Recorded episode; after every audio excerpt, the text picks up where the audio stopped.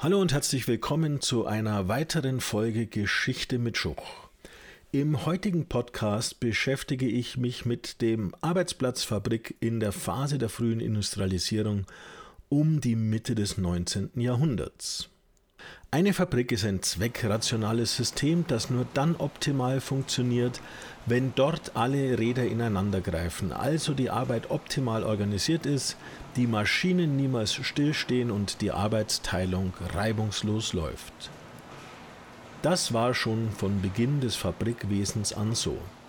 Jedoch gab es zu Anfang hier ein recht großes Problem, nämlich den Menschen, also die Arbeiter.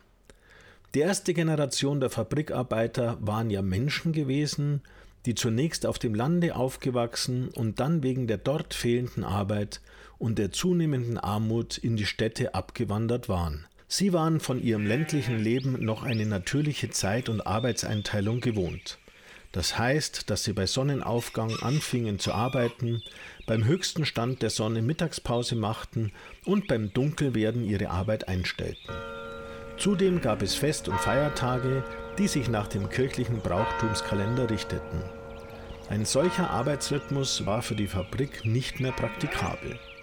Dort mussten die Arbeiter sich an ganz feste Arbeitszeiten halten und wenn sie das nicht taten, wurden sie bestraft, zum Beispiel durch Lohnabzug oder sie verloren im Wiederholungsfall ihren Arbeitsplatz. Aber auch in anderer Hinsicht mussten die Arbeiter diszipliniert werden, und dies geschah durch sogenannte Fabrikordnungen, welche die Pflichten der Arbeitnehmer und die jeweiligen Strafen bei Verstößen genau festlegten. So wurden die Arbeiter nicht nur zur Pünktlichkeit erzogen, sondern auch zur Sauberkeit und Ordnungsliebe sowie zu einem gewissenhaften Umgang mit ihren Maschinen, Werkzeugen und Werkstoffen. Es finden sich Vorschriften über das Trinken von Bier, das Rauchen und das Essen, aber auch über die Preisgabe von Betriebsgeheimnissen, also die Fabrik, die Industriespionage, die es damals auch schon gab.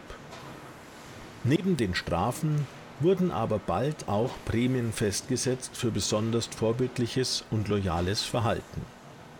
Die Fabrikherren versuchten nämlich ihre Arbeiterinnen und Arbeiter durchaus auch an ihre Fabrik zu binden um so die Abhängigkeit auch zu stärken. Die Arbeiterinnen und Arbeiter passten sich im Laufe der Jahre immer mehr an das Fabriksystem an.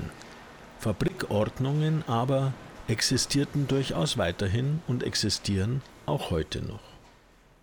Ja, das war's mit Geschichte für Schuch für heute. Ich hoffe, ihr konntet wieder ein bisschen was Neues erfahren und Altes wiederholen. Bleibt mir gewogen, bis zum nächsten Mal.